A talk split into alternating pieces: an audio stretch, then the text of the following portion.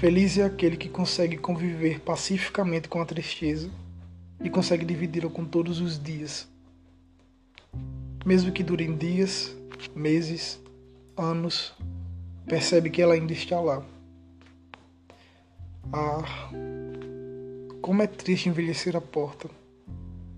Tentar manter um corpo, um coração tardio.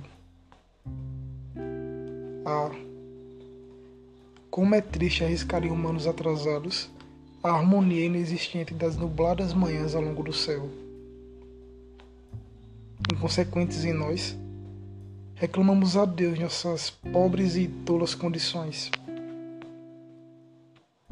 É triste no solo o estrago belo da chuva. Vê-la desde os rumores até o estado das estradas.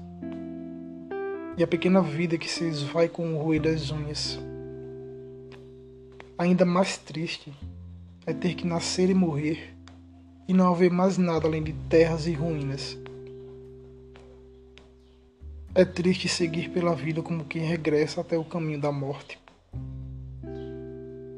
É triste chegar à conclusão que no verão mal alcançamos a primavera, que passou a pobre brisa pela manhã e nem notamos no anoitecer como o rio que muda o curso naturalmente. E com que gente, com que pontes, com que ruas conviver, como palavras raramente ditas. Mas o que é mais triste é conviver com os gestos do amanhã.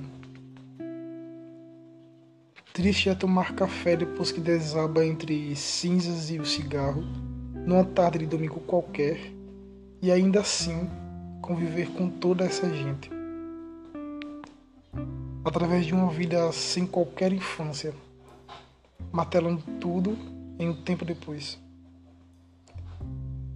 É que a tarde morre todos os dias, por todo dia afora. É triste andar por entre um Deus ausente e tão cruel. Isso nos faz conviver com a tristeza sabiamente.